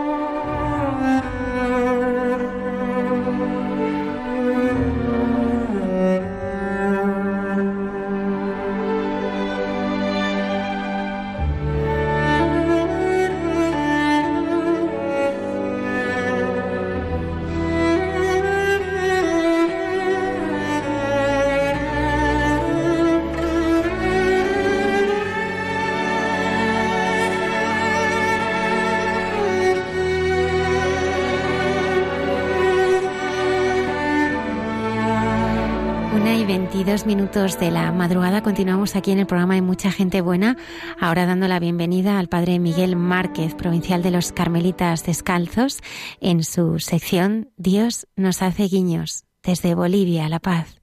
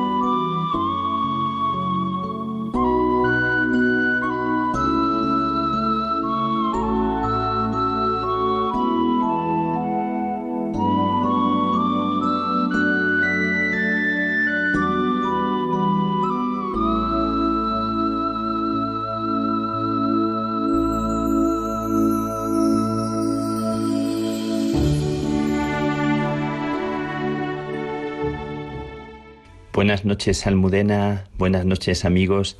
Con mucha alegría de saludaros y compartir con, con todos vosotros, con los que nos escuchan. Espero que estéis bien. Yo estoy por estas tierras de América recorriendo varios lugares, como habéis escuchado en los programas anteriores, y concretamente hoy me encuentro en La Paz, en esta ciudad impresionante que es patrimonio de la humanidad y que es como un inmenso, infinito hormiguero humano. He visitado también la zona de la selva, donde hay unas carmelitas que viven allá en la zona del Beni, que llaman, es una comunidad pequeñita de, hermanas que viven con mucha alegría, con mucha sencillez. Y en La Paz he tenido también eh, algunos días aquí compartiendo con la gente, sorprendiéndome de, de tantas cosas. Pero quiero hablaros hoy, quiero compartir de un guiño de Dios muy especial que es más que un guiño, es un toque de atención, es una sacudida fuerte, impresionante para mí. Yo siempre que vine a La Paz, al bajar de, del alto, a 4.200 metros de altura, donde está el aeropuerto, y bajar hacia, hacia La Paz y zambullirme en la ciudad, en la infinita ciudad, pasando por una de las curvas que baja de, del alto, alguien me dijo, aquí murió un jesuita en el año 1980, Luis Espinal, Lucho Pueblo, le llamaba la gente, un jesuita español, catalán. Desde entonces me conmovió la historia de, de Lucho, de Luis Espinal, y esta vez que he venido a La Paz de nuevo, he pedido a los hermanos que si podían acercarme al lugar donde encontraron el cuerpo de Luis Espinal. Y después de mucha búsqueda, de dar vueltas por carreteras, por caminos, por encontramos el lugar. Pero quiero deciros algo muy breve. Tal vez mis palabras de hoy son más que nada para que no se pierda la memoria o recuperemos la memoria de estos hombres que entregaron la vida y que la entregaron por ser libres y por buscar la verdad y por denunciar la verdad en esas épocas de, de tantos otros mártires como los jesuitas de El Salvador o Monseñor Romero o tantos otros y tantos de nuestros días. Además, tiene que ver con nosotros y, con vosotros, Almudena, porque Luis Espinal eh, era el director de la radio, de una radio que se llamaba Fides y que hablaba de la fe y hablaba también de los problemas sociales y hablaba de las situaciones que había que, restaurar y que ayudar a, sostener y de la dignidad humana y de tantas cosas. Y también llevaba un, un periódico, un semanario, que se titulaba Aquí. Eh, Luis Espinal era un jesuita joven que se dedicó a esto fundamentalmente en una época difícil, eh, una época complicada, una época donde hay personas que no, no aceptan la verdad. Y vivía en una comunidad de inserción en Miraflores, aquí en La Paz. Era profesor de comunicación, escribió muchas cosas sobre cine, tiene muchos artículos y, libros escritos. Hay un libro especialmente del que voy a leer algún poema que se titula Oraciones a, a quemarropa y es un libro que eh, realmente merece la pena, tal vez de esa época, ¿verdad?, en la que, en la que había tantos hombres y mujeres de iglesia que, que no tuvieron miedo a denunciar, a hablar, a decir. Y llegamos al lugar donde, donde depositaron el cuerpo de él después de haberlo torturado. Él tenía 43 años y era el año 1980. Eh, yo que vivo una vida así de ajetreo, de ir y venir, de tantas realidades tan, tan hermosas, pero que vivo una vida tan protegida, que tengo hermanos y hermanas que, que me despiertan con su actitud. En Luis Espinal descubro una persona que vuelve a despertar mi vida, que me despierta a la profecía de la verdad y a la profecía del restaurar la vida y del Evangelio, que es como un grano de trigo que, se entierra. Quiero mm, recordar aquel momento en el que he visitado hace poquitos días aquel barranco, un barranco donde han puesto el busto de él y unas palabras eh, emotivas en las que el pueblo le recuerda y, y le tiene tanto aprecio a Luis por defenderle al pueblo. El Papa Francisco vino en el año 2015 y dijo una oración en el lugar donde encontraron el cuerpo. Eh, hay una gran cruz y un libro abierto. Y fue como una declaración de, de la vida heroica y de las virtudes de, de Luisa Espinal. Eh, vino el Papa Francisco y fue un momento impresionante. Hay colegios, hay tantas instituciones que llevan el nombre de Luis Espinal. Quiero rescatarle y quiero leer alguna de sus de sus poesías para decir luego otra cosa sorprendente. Quiero decir una segunda parte de esto que os estoy contando de este amigo, de este hermano jesuita que mm, dijo entre entre otras de sus oraciones decía ya casi no somos jóvenes, la vida nos ha madurado y envejecido, nos sentimos cansados de luchar y quisiéramos ya una vida aburguesada. Jesucristo, quisiéramos ser como tú, sin embargo, que no conociste la esclerosis de la edad madura y fuiste joven hasta la muerte violenta. Tú comprendes nuestra música, expresión del hombre actual. Tú conoces a estos jóvenes con voz sollozante, interrogan cada vez que golpean su guitarra, nos dejan en carne viva. Jesucristo nunca hubo una nostalgia de ti tan difundida. El tecno y el rock son una oración. Escucha. Pasan los años y al mirar hacia atrás vemos que nuestra vida ha sido estéril. Estamos ahorrando la vida por egoísmo, por cobardía. Sería terrible malgastar este tesoro de amor que nos has dado. Dice Luis, y recordando este momento emocionante que he tenido aquí en La Paz, recordándole a él y pidiéndole que nos despierte, quiero deciros una cosa que apenas nadie sabe aquí en La Paz y que mis hermanos tampoco sabían. ¿Sabes, Almudena, que Luis Espinal tenía una hermana carmelita descalza en el monasterio de Igualada y se llamaba María Salud y yo la conocía. Por eso también era mi interés de venir a este lugar, a este rinconcito, para rescatar la memoria de aquel hombre hermano de una mujer, de una carmelita, que vivió también otra profecía. Si Luis Espinal fue la profecía de la palabra, la profecía de la entrega hasta arriesgar la vida, la profecía de la parresía, del hablar en libertad para decir lo que no va en nuestro mundo, en nuestra sociedad, él tuvo una hermana que vivió la profecía del callado amor, decía San Juan de la Cruz, la profecía de una mujer que se entró en un Carmelo para guardar silencio, también para hablar, para hablar con el lenguaje, el lenguaje de, de la entrega, el lenguaje de la generosidad, el lenguaje que pareciera que es como inútil y es el lenguaje de las personas que aman sin esperar y que iluminan nuestro mundo. Me parece conmovedor pensar que Luis Espinal, eh, que fue un hombre así heroico y, y mártir, tenía una hermana en la sombra, tenía una hermana escondidita que oraba por él, que sufrió tanto su muerte. Otro hermano de ellos, de Luis y de María Salud, también murió mártir en la guerra española.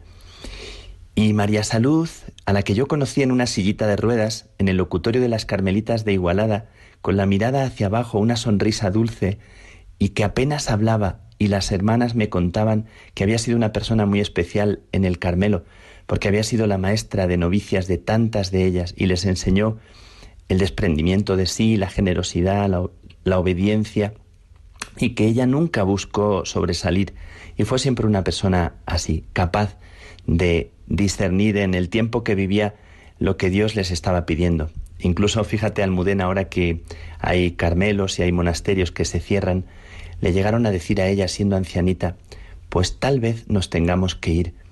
Y ella dijo, bueno, si es lo que el Señor nos pide, estoy dispuesta. Conmovedor. Yo la conocí así, arrugadita, entre las hermanas que llegaban al locutorio en silla de ruedas, en una época nada fácil para la comunidad. Entonces, recordando a hermana María Salud, eh, cuando la comunidad vivió en el 2015 un momento muy difícil, no voy a contar, pero hubo un momento en que salieron varias hermanas de comunidad por una problemática, por una situación complicada, y se quedaron diez hermanas de las dieciséis que eran. En ese momento María Salud, que sufrió tanto por esta situación, en un momento de oración, en la mañana, le, se atrevió a decirle al Señor, a su esposo, esas palabras que dicen las personas que, que son desafiantes, como, como el corazón del Evangelio, personas que se atreven a hacer lo que parece imposible y a saltarse el protocolo. Y María Salud, en la oración de la mañana, ella para sí sola, en el silencio de la oración se atrevió a decirle a Jesús, Jesús, si estás contento con nosotras, si esto que nos ha pasado no es que tú estás descontento, si todavía te agradamos, por favor, tráenos nueces. A ella le gustaban mucho las nueces y se atrevió a decirle al Señor así como una niña que le pide al Señor algo como tan tan de un capricho. Fíjate, Almudena, que ella lo dijo para sí sola y no le comentó nada a las hermanas. Por la tarde, una señora, que no sabía cuántas hermanas eran en comunidad, se presentó en el Carmelo y dejó en el torno diez bolsas de nueces, diez bolsas pequeñas de nueces. Cuando la priora dijo a las hermanas por la noche, alguien ha traído diez bolsas de nueces, hermana María Salud empezó a, a llorar. Las hermanas preguntaron que por qué lloraba, qué te pasa. Y ella dijo, es que, madre, esta mañana yo pedí al Señor, me atreví a pedirle que si todavía le agradábamos, nos trajera nueces. Esto que me contaron las monjas me conmovió profundamente. Y cómo no conmoverse ante algo tan especial que ocurre en lo escondido. Hay personas que son profetas con su vida y la entregan hablando y ocupando una primera línea. Y hay personas que están como escondidas en sillas de ruedas, con la mirada hacia abajo y el corazón pegado a lo alto del cielo para interceder por nosotros. Quiero dar gracias a Dios por los profetas que parece que su voz se va apagando en nuestra comodidad y por los profetas que viven en el silencio, que entregan la vida, que, que son una luz preciosa en nuestro mundo y que nos salvarán. Quiero dar gracias a Dios por Luis Espinal y por María Salud Espinal y por tantos y tantas y tantas personas que dan un paso al frente para entregar la vida, por la profecía de la palabra que se entrega sin guardarse para sí, y por la profecía del silencio que se entrega para dejarle a Dios que grite la verdad que nos está haciendo falta escuchar. Señor, si todavía te agradamos, tráenos tu palabra, regálanos lo que más falta nos hace. Doy gracias a Dios de todo corazón por este guiño que se me ha regalado aquí en La Paz, por mis hermanas de Igualada y por la hermana María Salud, que murió hace un par de años y que vive y que está ahí mirándonos, por tantas personas que nos miran y que nos dicen que la vida es un regalo precioso y que es para entregarlo. Gracias, Almudena, a ti, a los hermanos que están ahí en el estudio, a las personas que nos escuchan, a quien sea. Seguro que hay alguna persona en silla de ruedas, personas que sienten momentos de tanta dificultad, que eleven sus ojos al Señor, los elevamos con ellos, cada uno, y le damos gracias porque Dios nunca se aleja. Que quiero hacer hoy la bendición irlandesa para las personas que nos escuchan desde aquí. Me siento movido a ello y, y la hago para que la reciban en el corazón y sean bendición quienes nos escuchan. Que el camino suba a vuestro encuentro, que el viento os dé siempre en la espalda, que la lluvia caiga suave sobre vuestros campos, que el sol brille cálido sobre vuestro rostro, hasta que nos encontremos de nuevo, donde quiera que estéis.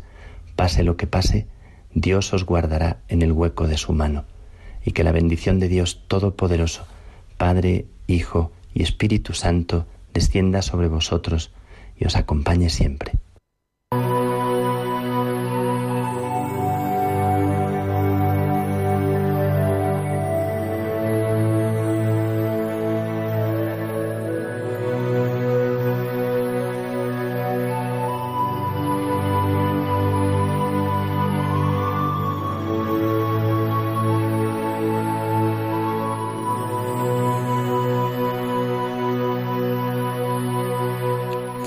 Muchas gracias. Eh, gracias al Padre Miguel Márquez. Como nos ha impresionado la historia de, de Lucho Espinal y de su hermana María de la Salud. Y guardaremos siempre esas nueces en nuestro corazón. Una y cuarenta minutos de la madrugada y es el momento de dar la bienvenida a Santos de Andar por Casa. Esta noche hablaremos de Santa Teresita de Lisieux, la gran intercesora.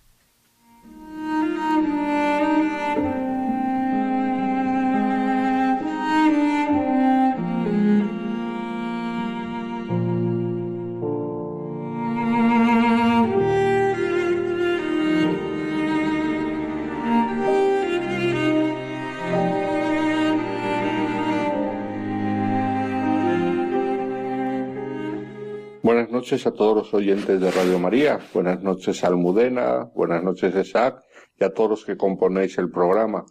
Ella que tanta devoción le tiene a los santos, pues hoy le quiero hablar de una santa a la que sé que él tiene especialísima devoción. Una santa que cuando murió en su funeral no había más de treinta personas estaba de hecho en mitad del campo, una zona rural, y muy poca gente acudió a su funeral porque muy poca gente la conocía. Y sin embargo, en su canonización, en 1925, había más de medio millón de personas en la plaza de San Pedro. Imagino que Almudena se va haciendo una idea de a quién me refiero. Una santa que dos años después de su canonización, en 1927, el mismo Papa que la canonizó, Pío XI, la declaró patrona universal de las misiones y que Juan Pablo II en 1997 la declaró doctora de la Iglesia. Yo recuerdo cuando se trató de la declaración de doctora de la Iglesia de Santa Teresa del Niño Jesús, en aquel momento yo trabajaba en la Congregación para las Causas de los Santos y me tocó trabajar en este caso concreto. Y entonces se planteó la cuestión de cómo una doctora de la Iglesia con las circunstancias de Santa Teresa Niño Jesús. ¿Y cuáles eran las circunstancias? Pues que nunca había hecho estudios universitarios, nunca había profundizado en los estudios teológicos, falleció con 24 años, en el Carmelo, como decíamos antes, de un lugar muy rural en Francia, sin gran bagaje de cultura espiritual ni cultura teológica, ¿cómo podía ser declarada así una doctora de la Iglesia? Y sin embargo se hizo un estudio profundísimo sobre su doctrina, que fue resumida por Juan Pablo II con la siguiente expresión. Teresa del Niño Jesús fue doctora en la ciencia del amor.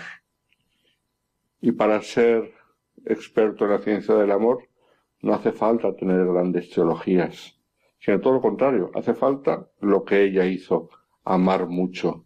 Ella amó mucho y se convirtió en una auténtica experta en la ciencia del amor, pero además tuvo la grandeza de ponerlo por escrito. En su historia del alma, libro que nadie conocía, nada más que eh, su director espiritual y la superiora del Carmelo, libro que al principio parecía de poca monta, una cosa muy sencilla, pero libro que ha sido la obra espiritual más publicada en todo el siglo XX, traducida a más idiomas que ninguna otra obra de lectura espiritual y con un influjo en otros autores, y no solamente en autores, sino en músicos, en literatos y en el pueblo de Dios, más grande que ninguna otra obra del siglo XIX, que es aquel en el que vivió Santa Teresita del Niño Jesús, no olvidemos que murió a finales del siglo XIX, pues su influjo en el siglo XX ha sido tan grande como para por una sola obra, y una obra bien sencilla autobiográfica, declararla doctora de la Iglesia, doctora en la ciencia del amor. Fijaos la grandeza de este personaje tan sencillo y tan pequeño que vivió en un anonimato tan grande y que ha influido y ha llegado hasta los últimos confines de la tierra. Teresa del Niño Jesús, todos conocemos más o menos su biografía, conocemos la grandeza de sus padres, beatificados y canonizados juntos, la grandeza de este matrimonio, que como sabemos tuvo nueve hijos, de los cuales dos murieron en tierna infancia, y después tuvo este gran número de hijas religiosas, entre ellas cuatro carmelitas. Dos de ellas entraron en el Carmelo antes de Teresa, luego entró ella y al final su hermana que había estado cuidando de su padre hasta la muerte. Conocemos la infancia de esta niña que al principio sufría de una hipersensibilidad, de la cual ella sintió que la Virgen la curaba, que ya desde pequeña tuvo problemas de salud con la tuberculosis, que sufrió a los cuatro años el golpe grandísimo de la muerte de su madre, a la que tanto quería, y que murió de cáncer de mama, por la cual tanto rezaron pidiendo un milagro a la Virgen de Lourdes, pero que el Señor no quiso conceder dicho milagro, y de cuya pérdida parece que tardó diez años la pequeña Teresa en recuperarse, por muy grande que fuera el amor de su padre y el amor de sus hermanos. Teresa que después siente precoz la vocación al Carmelo, como sabemos, una vez que sus hermanas comienzan, dos de ellas, a entrar en el Carmelo, que le pide al Santo Padre la posibilidad de ingresar, que insiste, insiste, insiste, hasta que consigue entrar en el Carmelo antes de la edad permitida por la Iglesia, y que una vez que entra en el Carmelo comienza un camino de sufrimiento interior grandísimo. ¿Por qué? Porque poco después de su ingreso en el Carmelo, a su padre se le manifiesta una enfermedad mental, una demencia, que hace que tenga que ser ingresado en un hospital para enfermos mentales. Y a Teresa, que ya está en el claustro, el saber que su padre, al que ella tanto quería, porque ella era su hija favorita, era su tesoro, y para él ella era su príncipe, como lo describe en tantas ocasiones. El saber que su padre tan querido estaba ingresado en un hospital psiquiátrico y que ella no podía hacer nada, supone un sufrimiento tan grande que, como nos recordaba en una de sus catequesis el Papa Benedicto XVI, esto la llevó a centrarse de modo especial en la contemplación del rostro sufriente de Cristo. Y ella que por su espiritualidad tanta devoción le tenía al niño Jesús, y por lo tanto quiso llamarse Teresa del Niño Jesús, añade a su nombre de religión y de la Santa Faz, recordando los sufrimientos de Cristo en su pasión, y todo ello provocado por el gran sufrimiento que fue para ella la enfermedad de su padre tan querido. Teresa del Niño Jesús, que además, por aquella sensibilidad suya, que de pequeña había sido hipersensibilidad, como decíamos, pero de la cual fue curada, mm, ella se lo atribuía a la Virgen, pero que todavía le quedó en ella una gran sensibilidad, sufre mucho en la vida de comunidad, porque se da cuenta de los límites y de las fragilidades de las demás hermanas y esto le hace sufrir.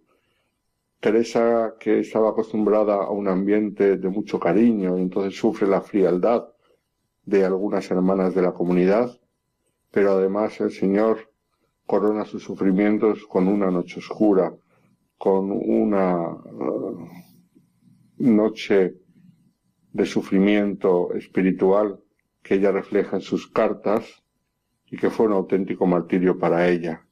El Señor permitirá que a la edad de 24 años culmine sus sufrimientos con la enfermedad que la llevará a la muerte.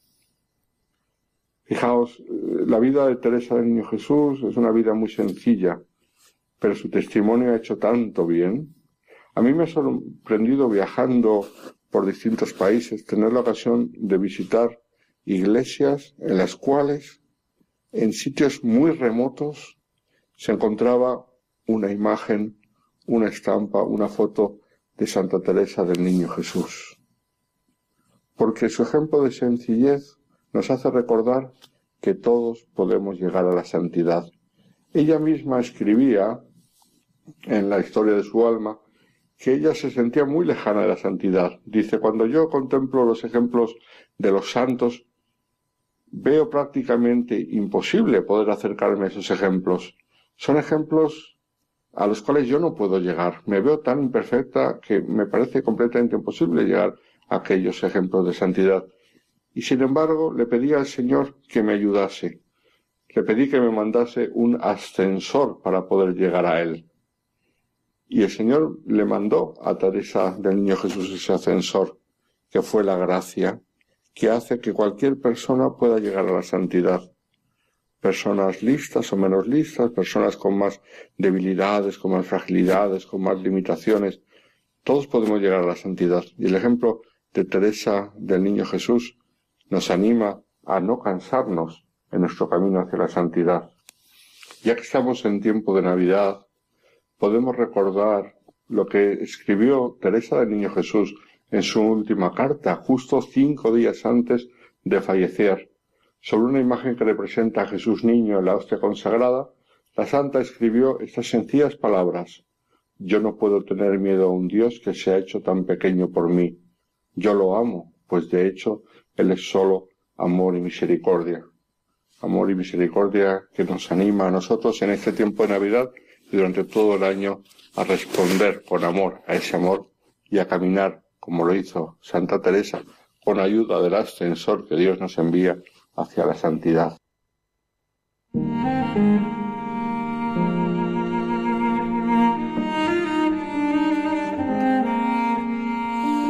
Muchas gracias al padre Alberto Rollo y queríamos dar paso para terminar el programa a la hermana Carmen Pérez y a José Manuel Palomeque que nos van a hablar de la vida oculta de Jesús. Sí, que ocupa muchos años de la vida de Jesús, que los evangelios nos cuentan poco, pero sin embargo es una fuente inmensa de gracias poder contemplarla y poder aprender de este tiempo en que Jesús estaba salvándonos en el silencio.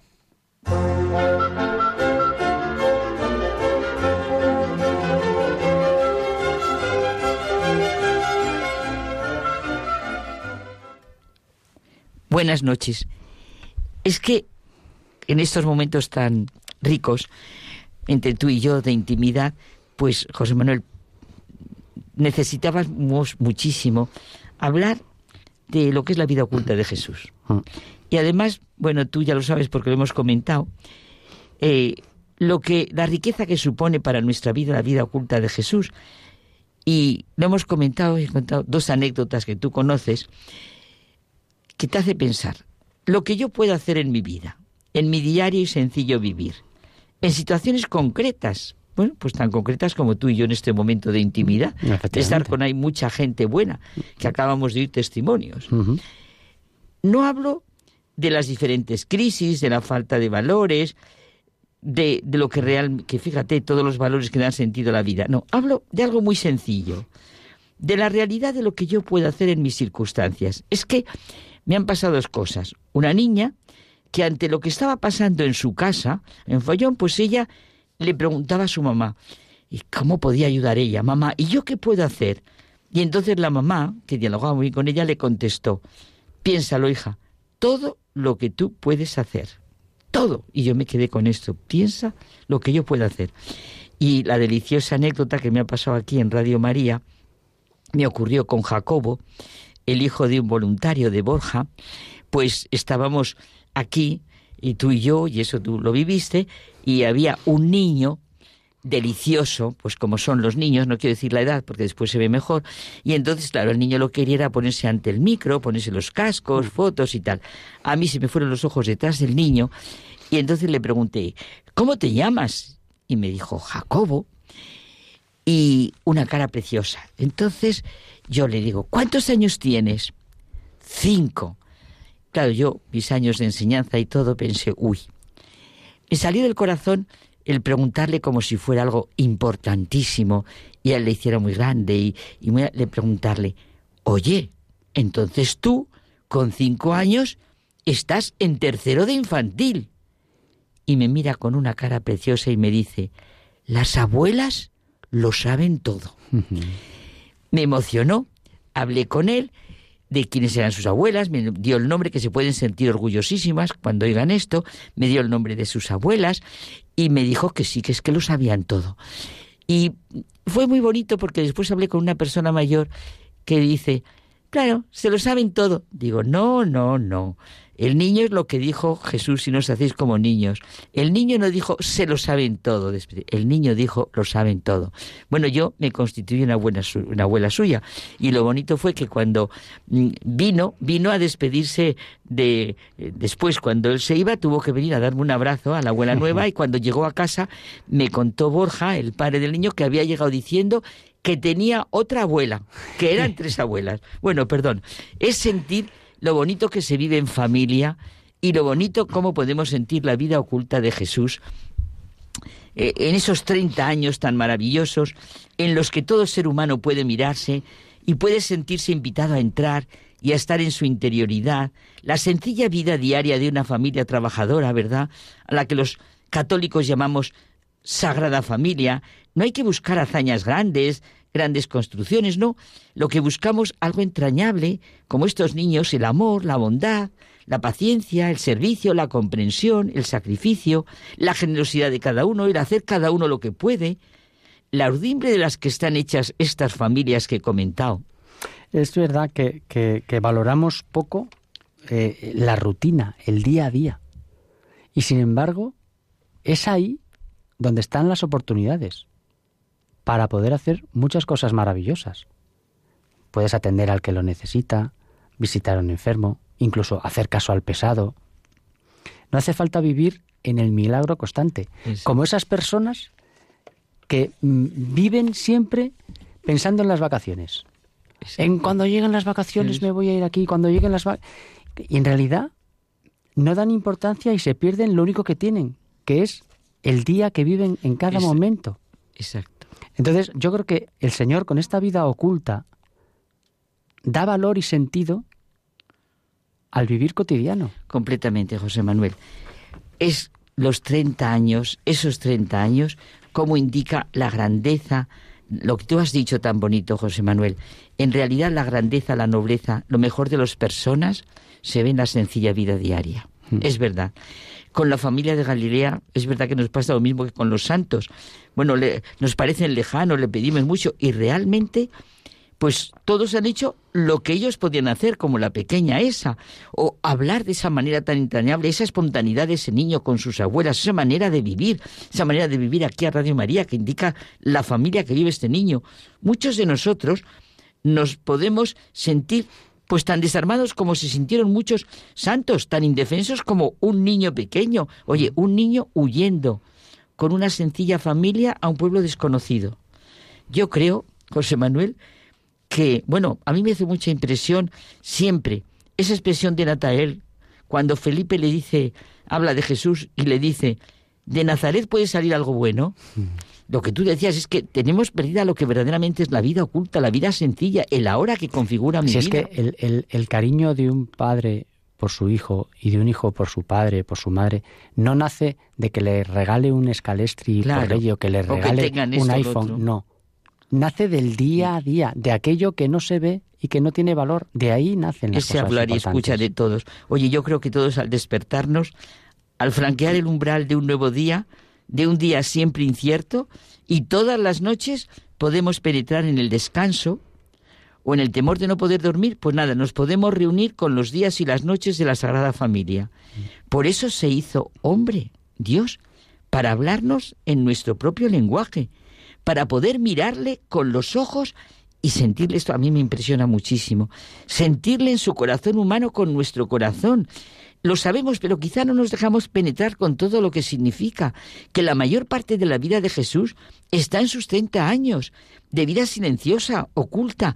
Por eso, lo que tú decías de la vida cotidiana, José Manuel, ahí está nuestros hechos reales, en pensar que Él, que fue el Salvador, el camino, la verdad y vida, lo que hizo.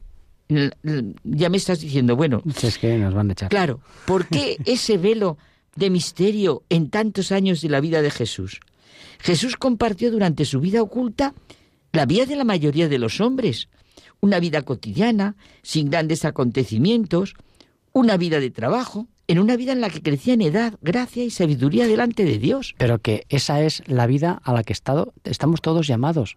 Es que hay mucha gente que espera, no, es que yo espero que a mí el Señor me diga que me vaya a una misión. No, te está pidiendo que vivas en tu situación concreta, pero que viviendo de la manera que Él te pide que vivas.